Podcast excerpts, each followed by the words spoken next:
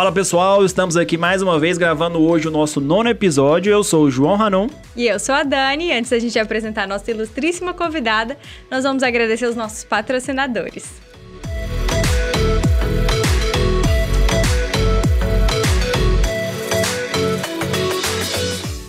Espera aí só um minutinho, que já já volta o episódio, você continua nos assistindo. Paramos só para falar do nosso patrocinador. Esse episódio é graças ao Dr. Gustavo Barbosa, que está aí com o programa Ombro Sem Dor, que vem ajudando várias pessoas que estão com dores no ombro. Muito obrigado a você e continue nos assistindo. Valeu!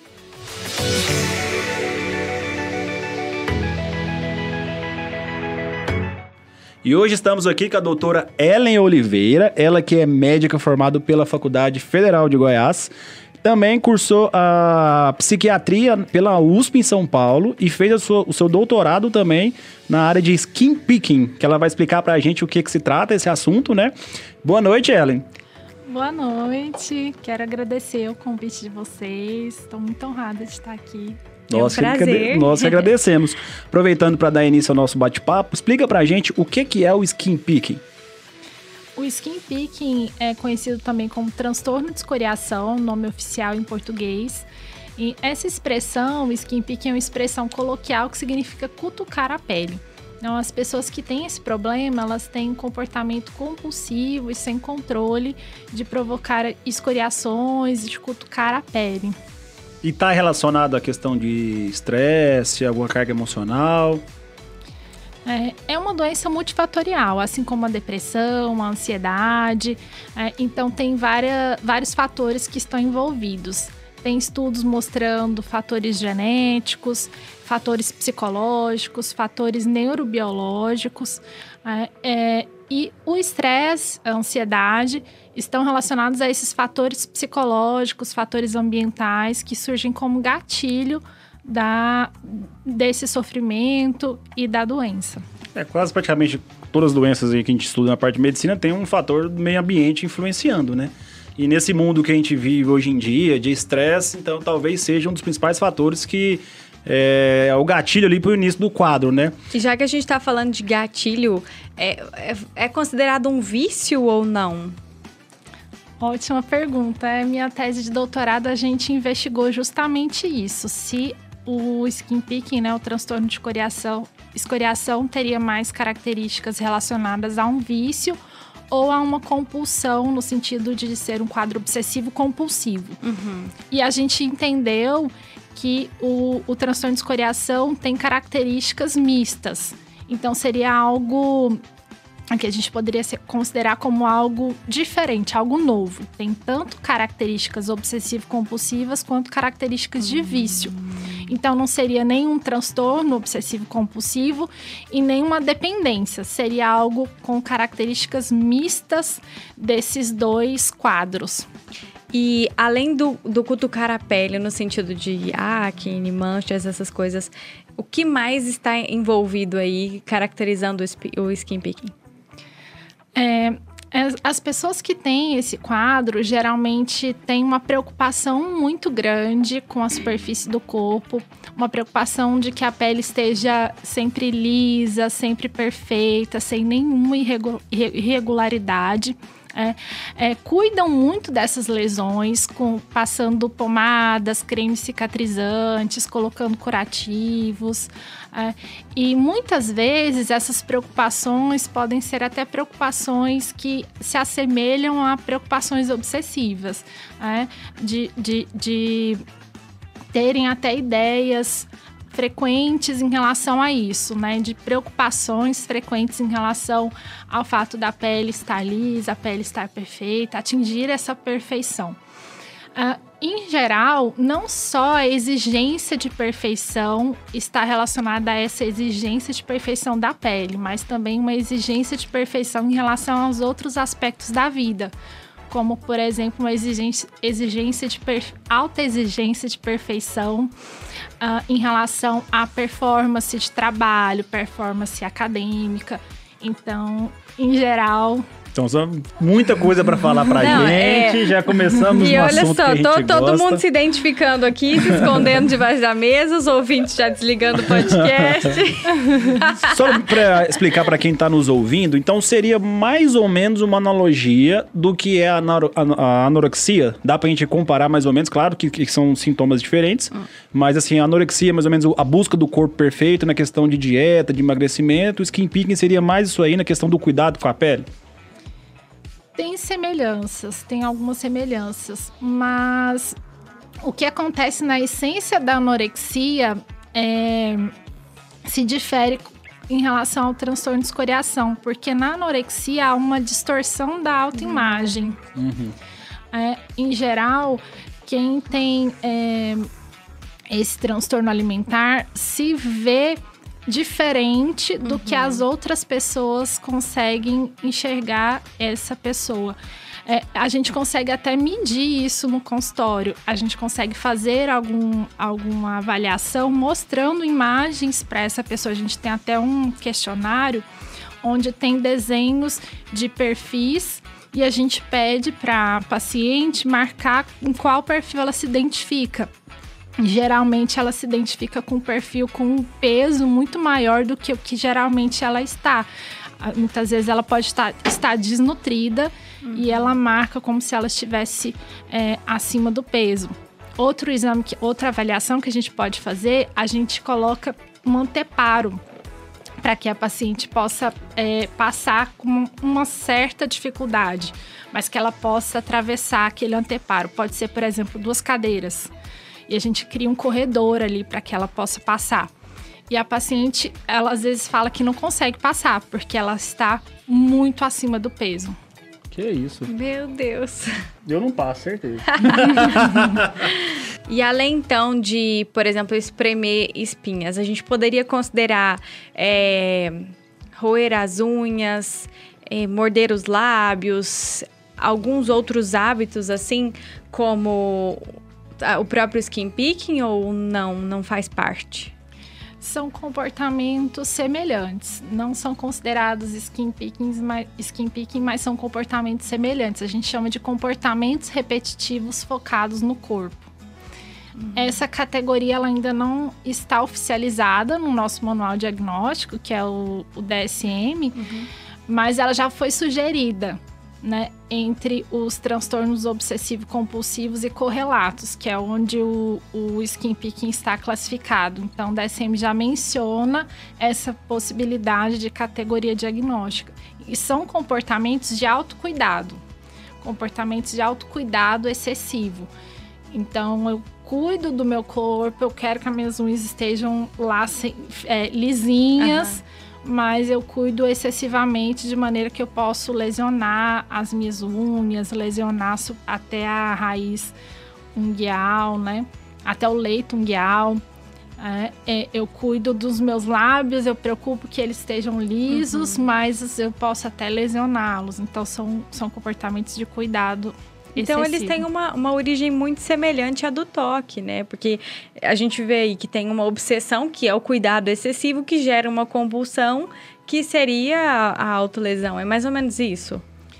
Sim, tem características semelhantes, mas aí é, os estudos mostram que tem diferenças. Por isso que ele ainda está classificado como um correlato ao toque. Não é um toque, mas um correlato ao toque. Mas existem algumas diferenças.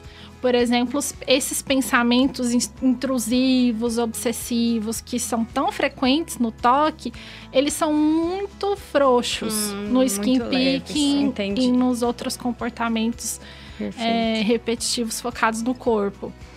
Os rituais compulsivos, apesar deles serem é, muito reforça é, mu- muito reforçadores e muito em consequência dos pensamentos obsessivos no toque, nesses outros comportamentos, é, eles são muito mais automáticos.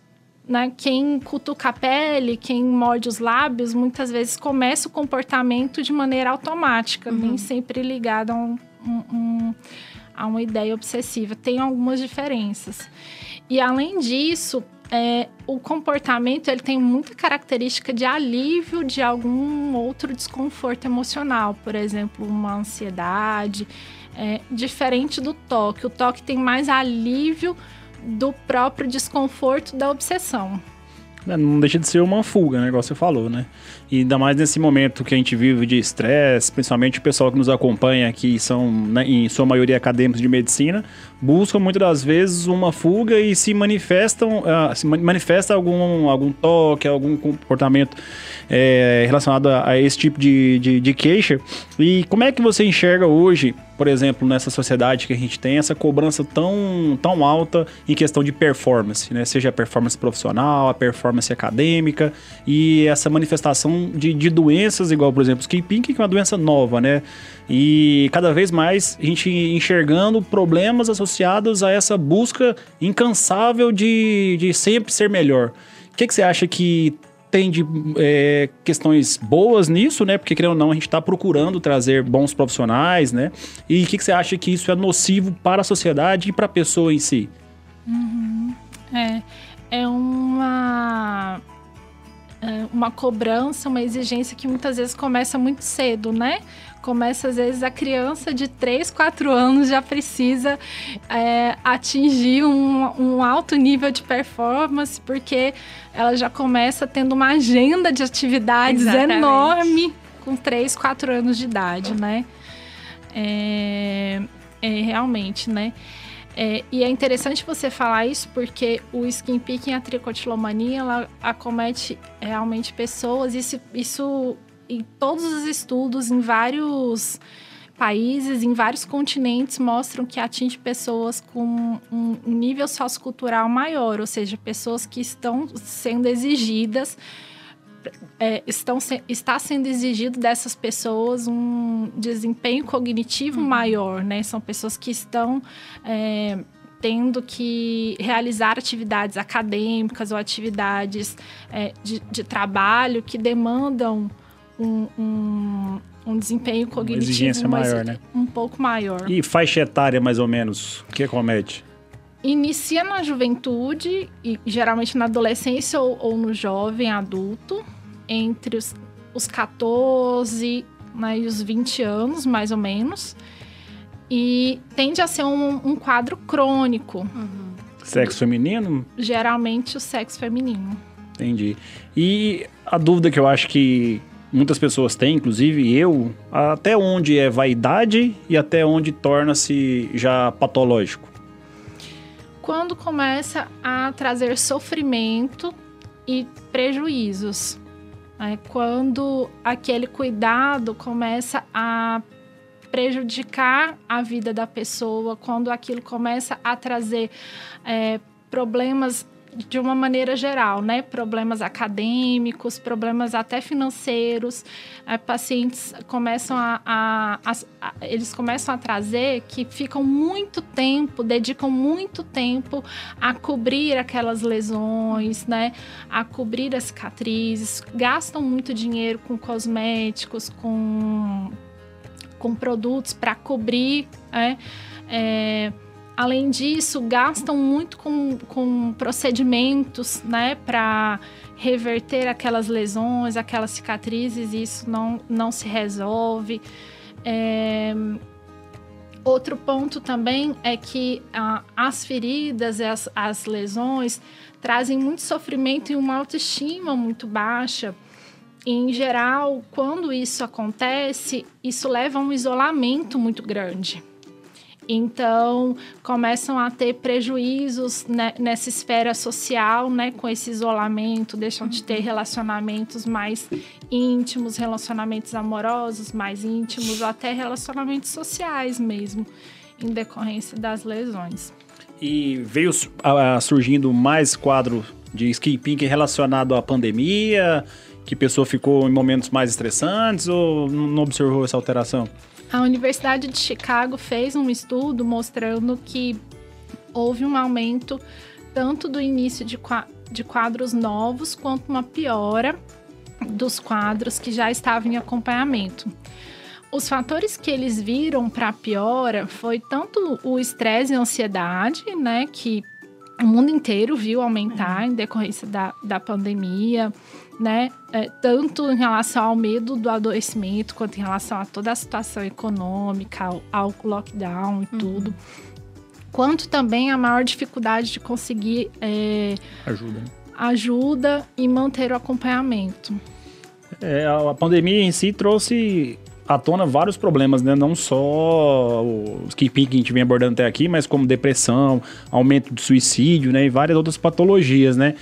E a gente, eu, a Dani, a gente gosta muito dessa questão de performance, né? Mudando um pouquinho o, o assunto.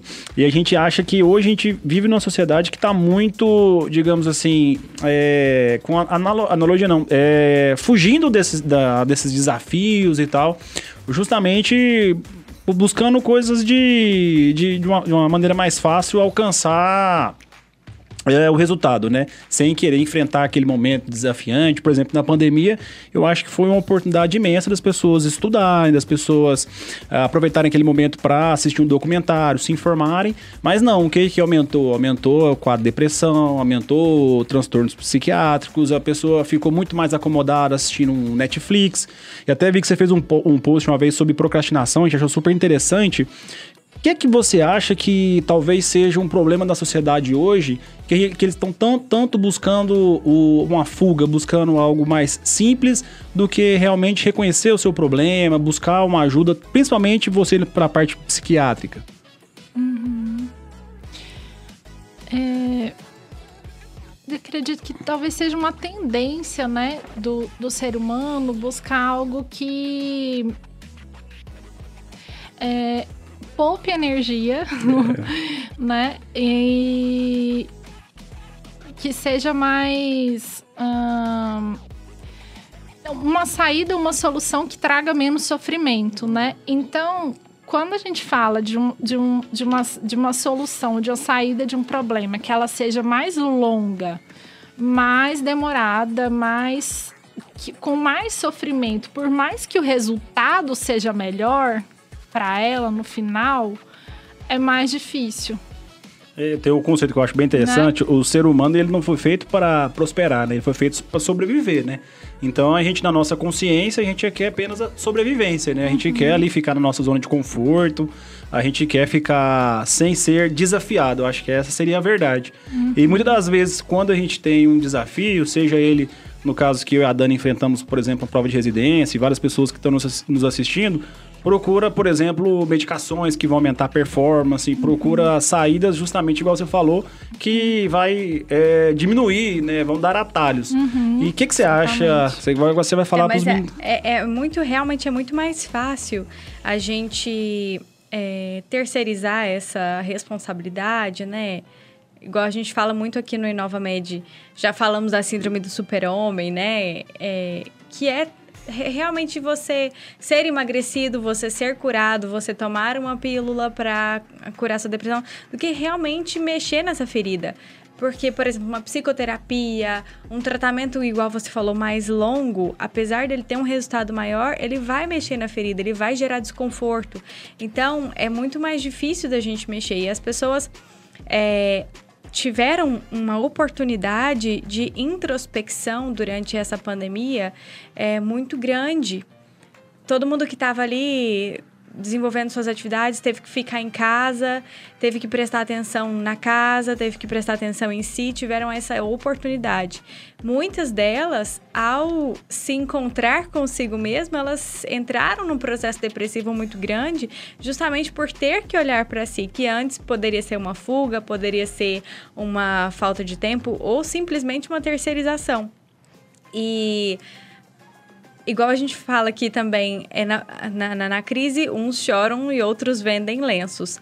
Então, teve muita gente que aproveitou é, essa oportunidade para fazer coisas boas, para prosperar, e outras já não souberam enfrentar dessa forma.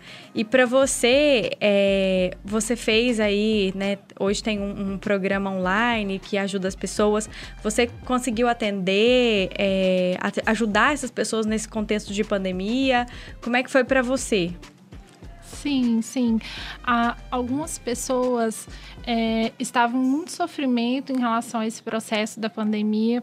É, em relação ao isolamento, porque você falou é, que muitas pessoas tiveram essa oportunidade para olhar para dentro de si.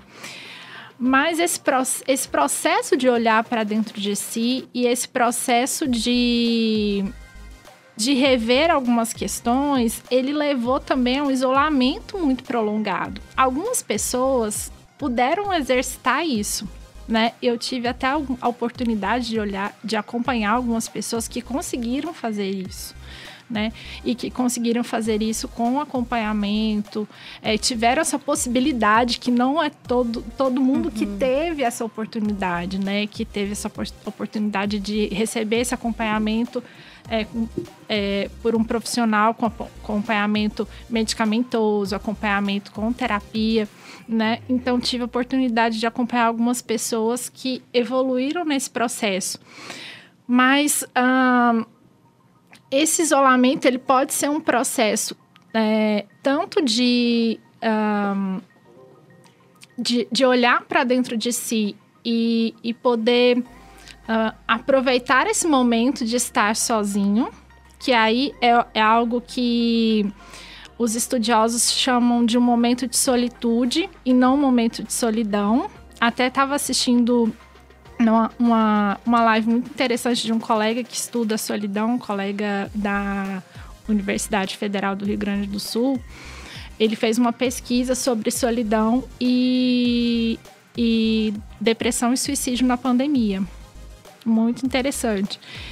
E aí, a solitude é um processo em que a pessoa ela pode estar sozinha e ela está é, se aprofundando nesse processo, ela está ali é, se sentindo confortável com esse processo de estar sozinha, ela pode estar ali olhando para dentro de si, até refletindo sobre isso, fazendo alguma atividade que é, é, demande esse, esse, esse esse, esse, esse, esse, retraimento, por exemplo, uma leitura, assistir um livro, escrever sobre algo, compor uma música, algo nesse sentido, né?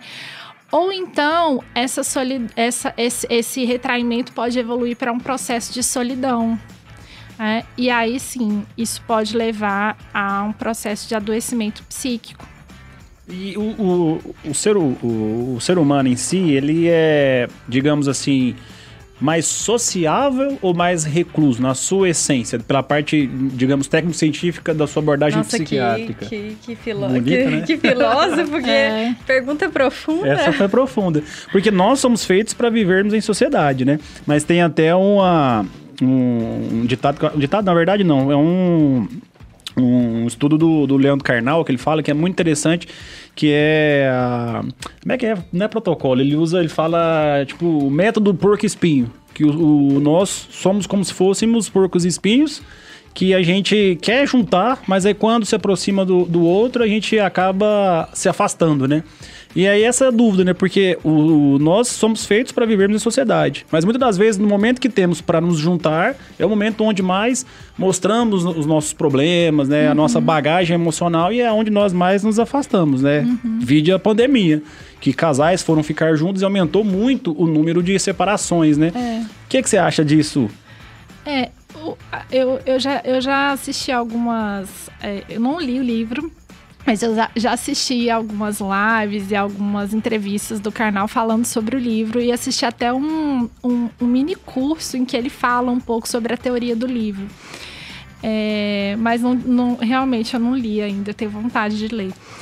É, eu, eu, eu, vejo pela ótica da, da, do, do, que eu já estudei, assim, é, na psicologia, que o, o espinho seria eu olhar para a sombra do outro e o outro olhar para minha sombra. Né? Quando eu começo a ver o defeito do outro, o outro começa a ver o meu defeito, aí dói. É, falando um pouquinho é. de terapia de casal, né? eu acho que é o conviver com as qualidades do seu companheiro é muito fácil, né? É. Então a chave é justamente você aprender a lidar com os defeitos. Porque esses, se não são toleráveis desde o início do relacionamento, vai ser um problema aí que você vai encarar pro resto da vida, né? Mas eu acredito que não seja nem, nem esse 8, nem 80. Nós não somos nem inteiramente sociáveis, nem inteiramente individualistas, porque depende da personalidade, depende do momento em que a pessoa está vivendo. Tem momentos em que você, sim, precisa e quer a companhia de amigos, enfim. E tem pessoas que são muito mais sociáveis e que elas sentem a necessidade daquilo, né? Eu acredito que dependa muito, não é? Nós não somos 8 ou 80, não. É, tem 72 opções em torno disso, né? Doutora, em vigência dessa questão de performance que a gente estava falando, você você tem acompanhamento de, de muitos estudantes da parte de medicina ou vestibulandos, pessoas que estão exigindo um alta carga de estresse emocional, que estão manifestando doenças psiquiátricas, seja eles que, que impiquem, seja um quadro depressivo, tem essa correlação? Sim, tem pacientes que estão nesse processo de vestibular, de prova de residência, sim, concursos, outros também, né? E geralmente a, o, o nível de estresse é, é muito alto. Então, aproveitando dessa deixa de questão de performance, é, hoje a gente vive em um, em um mundo altamente competitivo, né? Igual você falou que tem vários pacientes que estão aí em momentos estressantes da vida, né? E a gente vê o quanto a gente ainda tá nesse caminho de buscar atalho, né? Por exemplo, a gente tem contato com muitas pessoas que estão na, na, que são acadêmicos de medicina, né, na parte de concurso, pensando em prova de residência, e que buscam alternativas não muito, digamos, corretas, uso de medicações, por exemplo, Venvance, Ritalina. O que, que você acha da sua experiência eh, clínica, profissional? Até onde isso traz benefícios? Que benefício, de certa forma, traz, né? De performance é inegável, mas e as consequências disso aí a curto e longo prazo? É, em relação ao, ao benefício de performance, é até questionável se realmente traz algum benefício. Porque, assim, para pessoa que não tem nenhum é, transtorno de atenção, por exemplo, é, o uso do Venvance ele vai funcionar como um psicoestimulante. Vai ter o mesmo efeito dele tomar um- uma garrafa de café, de tomar um energético. Vai funcionar como um- uma dose alta de psicoestimulante que vai aumentar o despertar. Né? Vai aumentar o estado de alerta alerta. vai aumentar o rendimento no sentido de deixar a pessoa mais ac- acordada e alerta, para ela conseguir estudar mais horas. Por isso que nesse sentido vai funcionar como um psicoestimulante. Para essa pessoa que não tem déficit de atenção, o medicamento não vai aumentar a qualidade da atenção dessa pessoa. Não vai aumentar o tônus da atenção, que seria o tempo em que essa pessoa se mantém atenta. Não vai aumentar a, a, a intensidade, digamos assim, dessa atenção, se ela vai conseguir ficar mais atenta, né? Então, de forma resumida, Ah, eu falei até errado. O tono seria a, a intensidade da atenção e a latência é o tempo em que essa pessoa consegue ficar atenta. então, de forma resumida, nada substitui a responsabilidade, né? Sim, o ideal é se a pessoa está sentindo que ela está com dificuldade de performance, ela investigar o que está acontecendo, né? E não é muito mais igual a gente tá falando, né? É falta de compromisso, falta de responsabilidade e fica sendo muito mais uma fuga. Até a gente conversou isso com o Otaviano, né? O Otaviano falou muito bem. É, ó, muita gente tem muito contato com o interno, eles falam. Nossa, mas eu tô muito cansado, tô estressado demais. Aí a gente pergunta assim: você tá trabalhando tanto? Você tá realmente é, ficando horas com carga de trabalho, você não tá descansando? Então, até onde isso é realmente uma, uma deficiência, né? Algo patológico ou é uma fuga, né? Então, assim, eu acho que falta muito hoje na nossa socie- sociedade justamente o- a alta responsabilidade, o, o próprio cuidado de resolver aquela tarefa que você se propôs a fazer, né? E aí o atalho é o quê? Não, eu preciso do Venvance, porque é através do Venvance que vai me ajudar, eu preciso, preciso da Ritalina, que é ela que vai me ajudar. Você não acha hoje que a gente está numa sociedade que está fugindo desses obstáculos muito? É, é, te- tem uma, uma, uma busca pela solução rápida, né? Dessa, dessa, dessa questão. É, a, a medicação viria como uma solução rápida e eu acredito que soma-se ao fato dessa exigência muito grande de performance. Né? Porque a gente está falando aqui também, né, é, de uma como você falou, muitas vezes o interno ele está se cobrando muito porque ele está estudando muito, dando muito plantão, mas como que é também a a proposta acadêmica do serviço? Uhum. Né? Aí a gente vai cutucar É. outra ferida, né? Outra ferida. Vamos usar E os você? trocadilhos aqui, mas a gente vai cutucar outra ferida. Né? Como que é também a proposta acadêmica que exige tanto assim, que o, que o aluno precisa dar plantão, estudar, trabalhar no serviço, é? Então, como que, qual que é a proposta, então? Então, vamos falar disso. Porque justamente a nossa proposta é trazer inovação e conceitos novos para a medicina. E a gente acha, sim, que o método de, de, de, de estudo hoje, médico, tá muito arcaico, tá atrasado, né? Você que veio, por exemplo, de uma faculdade tradicional aqui em Goiás, né, aqui em Goiânia, no UFG, e foi para uma talvez mais tradicional ainda, que seja a USP. Algum momento, por exemplo, que você, que é uma pessoa responsável, precisou buscar atalho? Não precisou, né? É, eu e a Dani também, a gente se esforçou muito para passar na prova de residência. Foram momentos difíceis, mas assim, a gente sempre criou o sentimento de responsabilidade, né? Então, assim, o que é que você acha que difere, por exemplo, desse método? Porque a gente formou já tem um pouquinho de, de mais tempo. Eu tenho oito anos. Não entrega, não. não, a Dani formou agora, a Dani é recém-formada. Ah, você falou que já tem 10 anos de Vai formada. entregar, né? Você não acha que hoje as faculdades é, estão cada vez mais migrando para um método que é muito mais, digamos, prático, mas que falta a base ali, ensinar, ensinar não, né? Porque isso aí não se ensina, né? Mas cobrar que o, que o acadêmico estude, né? Que faça trabalho científico. O que, que você acha dessa experiência, experiência que você tem? Sim, né? É, o aluno ele acaba entrando mais cedo no serviço como a mão de obra necessária para que o serviço funcione, né? Hum, Principalmente em, em épocas de pandemia, né?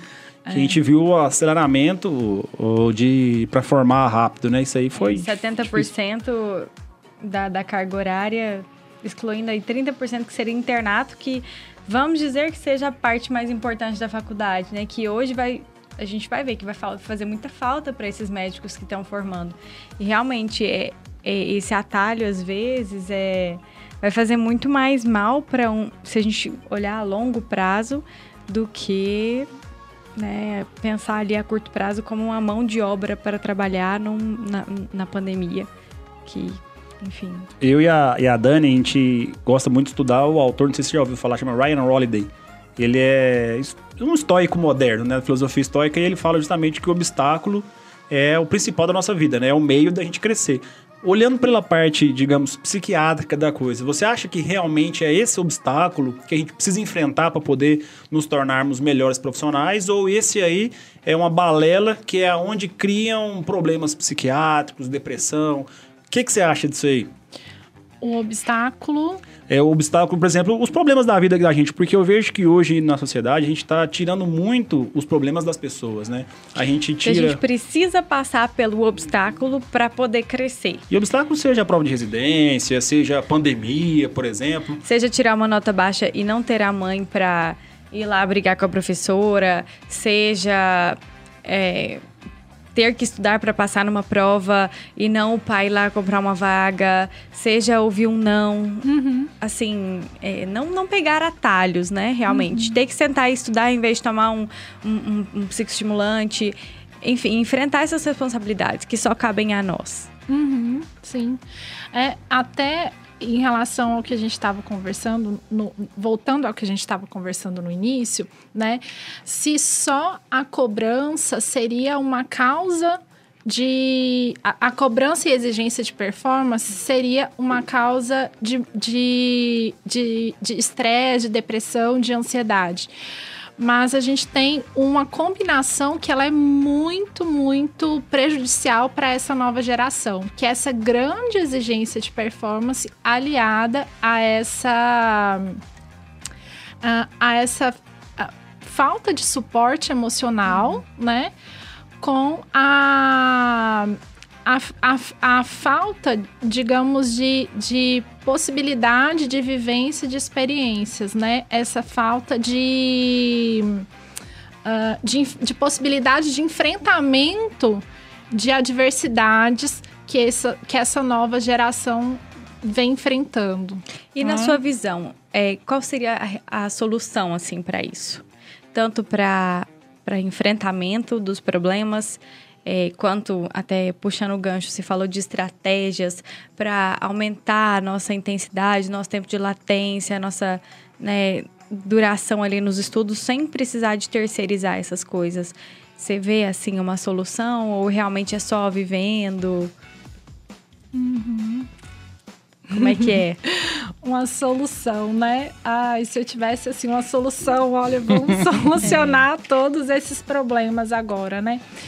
Mas assim, é, é, é, é fundamental a gente é, de, dar a possibilidade para os jovens experimentarem e experimentarem frustrações, né? Experimentarem é, adversidades. Então, assim, o que acontece nessa, tô dizendo nessa, nessa última geração, né, é uma geração que a gente tem visto um aumento muito grande, né, da, da, da frequência de episódios de depressão, é, de tentativas e de episódios de, de suicídio. Uhum. É, essa esse, essa redução do enfrentamento de, de, de adversidades, de, de, de, de, de, baixa capacidade de enfrentamento de frustrações, né? É, é muito prejudicial. Então é muito importante que os jovens tenham essa possibilidade, né, de lidar com as frustrações, de experimentar isso. Quando eu tiro essa possibilidade de alguém para evitar que essa pessoa sofra, para evitar que essa pessoa entre em contato com o sofrimento, eu estou tirando a oportunidade Perfeito. dessa pessoa amadurecer. Perfeito. É isso, né? O obstáculo é, é o caminho. O obstáculo é o caminho, né? Eu, eu tava preocupado que gente, quando a gente trouxe essa pauta, justamente de um psiquiatra falar assim, não, mas pera lá, não é bem assim, né? Mas é. Uhum. Não tem como fugir disso aí, né? O, é na. na, é na... É, isso é diferente de eu dizer, você tem que sofrer para você crescer. Não é isso. Uhum. Não preciso ser masoquista de falar, não, você tem que sofrer, você vai sofrer. Não a pessoa precisa passar pelas experiências para ela adquirir né? É... Força. Força, amadurecimento, né? Como que eu, que, eu, que eu sei lidar com uma situação? Porque eu passei por ela. Né? Perfeito. Eu acho que tem duas formas de a gente avaliar isso aí. Primeiro, se o caminho está muito difícil, tem algo errado. Né? Não é um erro a gente buscar um caminho que seja mais fácil. Mas se mesmo buscando um caminho mais fácil, nós encontrarmos adversidades, que nós tenhamos forças para enfrentá-las, né? É, mas aí entra justamente a parte da psiquiatria, né? Que quando você não tem força, pode uhum. ser simplesmente é, porque você não passou por aquilo, não está sabendo passar, ou que realmente tenha um distúrbio ali que precise ser tratado, que precise ser investigado, para saber, opa, será que a gente está diante de uma depressão? Será que eu preciso. Sim, né? sim, né? Se tá, tá muito difícil, eu posso buscar ajuda, eu não preciso passar sim, sozinho. Não exatamente. é assim, ah, não, você só vai aprender se você passar por esse problema sozinho. Não, você pode contar com. A gente não está falando que a gente é um ser sociável, Sim. eu posso contar com a comunidade, né? Com os meus amigos, com os meus familiares, que até passaram já por essas experiências, uhum. né? Me, me, me, me fala como foi a sua experiência. Então, assim, quando eu passo por uma experiência, eu vou aprendendo outras habilidades. Eu vou aprendendo a ter flexibilidade, como você falou. Se eu tô por um caminho, esse caminho não tá dando certo, quais são os outros caminhos que eu posso ir? Uhum. Não, né? perfeito. Eu vou aprendendo a ter é, mais uh, resiliência, né? Que é o que você falou, que é a força. Uhum. Né? Então eu vou desenvolvendo o meu repertório. Eu e a Dani gost, gostamos muito do conceito da antifragilidade. Não sei se você já ouviu falar. É, a gente acha fantástico, é justamente isso aí. Nós nos tornarmos mais fortes e vigente a cada momento estressante que a gente passa durante a vida, né? Talvez seja esse um principal pilar para a gente poder evoluir, né? E uma dúvida que eu sempre é, tive, e eu acho que eu nunca tive oportunidade de, de perguntar para um psiquiatra, Aonde que vem justamente, por exemplo, como é que eu vou explicar de uma forma mais, uh, mais simples? Nós temos muito mais diagnósticos de quadros depressivos na atualidade. Eram subdiagnosticados antigamente ou as pessoas estão ficando realmente mais depressivas atualmente? Conseguiu entender o que, que, eu quis dizer? O uhum. que, que você acha disso aí? Uhum. Sim, é, existe até essa, essa dúvida em relação a, a, outros transtornos, né? Mas em relação à depressão, o que acontece é que tem se observado que ela está, é, aumenta, está aumentando as taxas de depressão nos países mais subdesenvolvidos. Então, até nos países onde tem menor acesso ao diagnóstico. Especialmente agora, na pandemia, o crescimento foi muito maior em países como os países da África, da Ásia. Então, são países onde o acesso ao diagnóstico é menor. Então, provavelmente está sendo ainda muito mais subdiagnosticado. Uhum. Então, de certa forma, sempre existiu na, no, nosso, no nosso mundo, né? uhum. E a pobreza está é, claramente está relacionada ao aumento da da, da, da, da incidência, né? Então, viu, gente? É, depressão não é doença de rico. Vamos parar de falar isso. Não é la lavar é. uma trouxa de roupa que vai curar a depressão. La terapia. Terapia, cheia de né? louças. Não, se fosse assim lá em casa, eu tava invencível, né? Porque o que eu tenho que lavar de louça lá em casa. Oh. Mas então, doutora, eu acho também hoje a gente vive um mundo que tem muitos falsos gurus, né? A gente pega nas redes sociais, a gente tem é, coaching de finanças, coaching de performance, coaching de atividade física, tem coaching para tudo, né? E eu acho que isso é, gera uma demanda de alta performance na gente, que é aquela, aquela, aquele espelho que a gente tem, a vitrine das redes sociais, né? E talvez até isso também é, os, os, países subdesenvolvidos estão tendo muito mais contato com rede social. E aí, por exemplo, o menino da África que acompanha um menino dos Estados Unidos que vive naquele mundo perfeito, né, na teoria, é muito difícil, né? Então, assim, se manifestam várias doenças mesmo psiquiátricas porque ele talvez, assim, nunca vai ter aquela realidade para ele, né? O que, que você acha da parte mesmo técnico-científica profissional sua, desses gurus de hoje em dia, o que, que eles estão fazendo na cabeça dos adolescentes, dos jovens, exigindo essa, esse autocomprometimento para tudo, para tudo. Até onde isso é patológico? Seja guru, seja rede social, até onde você vê que isso é um problema na vida das pessoas. Uhum. É, eu, sinceramente, eu não, eu não vi ainda nenhum estudo comprovando quanto isso medindo quanto isso é prejudicial, assim, né?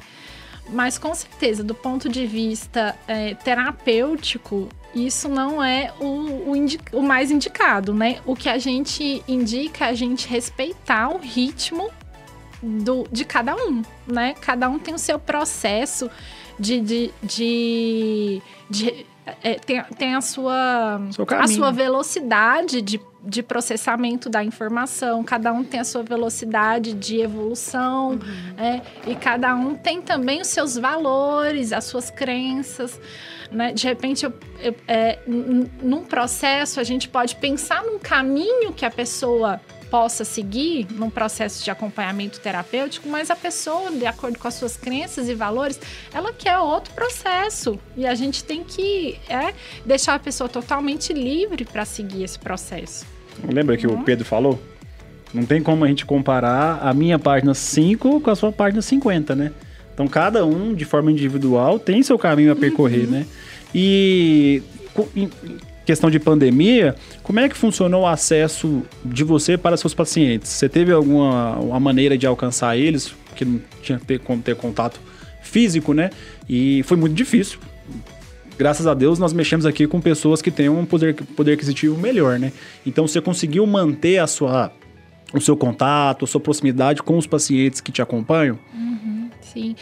Olha, é, a gente já vinha discutindo sobre a telemedicina há muitos anos, né? É, era algo que, desde quando eu fiz a faculdade, eu me formei em 2000, agora eu vou falar a verdade, né? Eu me formei em 2009. Então, desde quando eu entrei na faculdade. Amor, eu achei que ela tinha uns 18 anos. uns 23. É, quando falou medicina, uns 23, 24 no máximo, né? É, então, eu entrei na faculdade em 2003, 2004 e já se falava que a telemedicina estava em av avançada naquela época. Uhum. Então, assim, eu acredito que o, o essa, essa, esse avanço da telemedicina agora na pandemia foi incrível, né? Para nós psiquiatras permitiu o atendimento de muitos pacientes, né? E a consulta é muito fluida porque a gente consegue avaliar bem o paciente através da telemedicina. Né? É, a gente não depende tanto assim do exame físico do paciente, uhum. então é, é, é possível. Casos mais graves aí realmente a gente não, não avalia. Por uhum. exemplo, paciente com surto psicótico, é, paciente até com esquizofrenia que já esteja estável e já tenha sido avaliado, você, por exemplo, paciente antigo meu até consigo manter o acompanhamento por telemedicina, mas paciente em surto psicótico não consigo avaliar. Então você conseguiu é manter essa, essa, proximidade através da telemedicina. Tem até uma Sim. aqui no nosso canal do, do Instagram, do Inova, a gente tem uma live que a gente fez com a doutora Thaís, é, cirurgiã plástica, né, que a gente fala sobre telemedicina. Então, o um avanço durante a pandemia trouxe muitos benefícios, né? Essa questão da, digamos, da uma regulamentação, digamos, mais aceitável até pelo CFM, nos favoreceu e favoreceu principalmente os pacientes, né? Então foi uma Com forma certeza. de você estar próximo sem estar próximo, né? Às vezes até é melhor, porque o paciente se sente mais confortável na sua zona de conforto, na sua casa, do que em um consultório, não é? Uhum, sim, sim. É, e assim, pacientes, quando, quando, quando a gente conseguiu retomar a, a, a normalidade, digamos assim, os pacientes começaram a voltar para o presencial. Mas é, é, é, um, é, um, é um método de avaliação que ele permite tão conforto, como você falou, que quando os pacientes têm alguma virose, eles já pedem, não, vamos voltar essa semana só pro, pro, pro, pro online, porque é realmente assim, é, é, é desse, nesse, através desse método eu posso garantir o conforto, a segurança. E então... você sente alguma diferença na relação médico-paciente, na adesão ao tratamento, quando a gente fala de telemedicina ou não? Em relação à, à relação terapêutica e ao, à adesão do paciente, não. Não? Não. Realmente não. Eu tenho pacientes que eu atendo é, a, apenas online, apenas online e até hoje não nos encontramos. Eu atendo pacientes do Brasil todo. Do Brasil todo. Então é realmente é um grande avanço. É, Nossa, demais. Assim, o que é interessante, assim, né, que tem uma boa conexão de internet, que o paciente tenha também uma boa conexão, né? E que seja um canal de vídeo com uma boa qualidade. Né? Por exemplo, é, o WhatsApp, que não é nem indicado, geralmente ele não tem uma, uma boa conexão. Então, que seja um canal com uma, uma conexão melhor. Então, isso faz com que a, o diálogo seja fluido. Uhum. Né? Porque se ele é um diálogo que trava, é, né? travado, aí não flui tão bem. Nem pode cair a internet, né? Durante a consulta. Não dá, né? Então é. a pandemia realmente nos trouxe muitos avanços também, né? Foi um momento estressante, com certeza, para todos nós. Mas trouxe. A, o pessoal que mexe com a parte de, de, de, mídia digital fala que a evolução foi de 10 anos em 2 anos durante a pandemia mesmo. Uhum. A gente fala, falou muito aqui sobre os assuntos relacionados ao ski picking, falamos também sobre a questão de performance, esse finalzinho também de, do que você encontrou na, da forma de se virar, né, durante a pandemia. E o que, que você falaria para as pessoas que estão nos, nos, nos, ouvindo agora ou assistindo no YouTube, que estão passando por momentos difíceis, que estão em momentos que precisam de uma, de uma performance aí de, de sobressair, né, da, da sua zona de conforto que, que você passa uma mensagem aí para as pessoas que estão, digamos assim, buscando atalhos e que precisa ouvir de uma profissional psiquiátrica que. Psiquiatra, desculpa.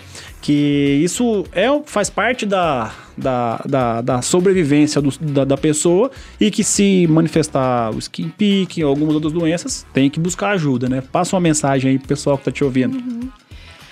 Bom, primeiro eu diria que se está difícil, não hesite, hesite em buscar ajuda né? buscar ajuda dos seus familiares, dos seus amigos e compartilhar essa dor, essa dificuldade. Né? Se tiver possibilidade, procurar ajuda profissional, né? procurar ajuda de um psicólogo, pode te orientar a olhar esse problema com outro, com outra visão, a olhar isso um pouco com um pouco mais de distanciamento, né? Ou com um, um foco um pouco mais uh, de uma outra, com outra perspectiva, né? E aí pode com certeza te ajudar.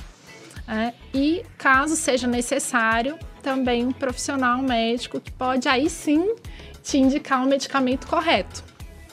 É porque o psicoestimulante, por exemplo, para quem tem ansiedade, pode piorar a ansiedade. Se a ansiedade não for tratada, ela também pode piorar a atenção. Então, se caso necessário, procurar um médico para fazer o diagnóstico e aí sim o uso da medicação correta. Sim, não sou eu, é um amigo de um primo do meu vizinho, sabe?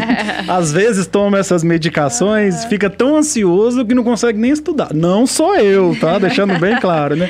Doutora, é rapidinho o bate-papo, foi muito legal, tá? A gente aprendeu muito uh, aqui com você hoje, a gente só tem a agradecer, a gente aqui do Nova Med, né? Foi um prazerzão. E aonde a gente encontra você nas redes sociais? Onde que é o seu canal que você se conecta com seus pacientes? Meu Instagram é Ellen Oliveira Psiquiatra. Ellen com um L só. Isso. Ellen é sem H, um L só e N de navio no final. A gente vai deixar o link aqui para todo mundo que está nos seguindo lá seguir também. E muito obrigado, foi show de bola. Obrigada, a gente aprendeu doutora. muito. Foi um prazer receber você. A gente aprendeu muito aqui e com certeza vão gerar vários insights aí, vários cortes para os nossos é, espectadores, para os nossos amigos e para a gente mesmo. Para a gente mesmo. E o principal, né? A gente consegue ajudar um monte de pessoa através do nosso bate-papo, né? Muito obrigado. Pessoal Muito que está aí nos acompanhando, esse vídeo vai sair aí no YouTube, para vocês que estão vendo agora. Não esqueça de dar o joinha aqui, se inscrever no nosso canal e acompanhe aí que vem muita coisa bacana para vocês. Muito obrigado, uma Obrigada boa noite. Obrigada e até a próxima. Valeu!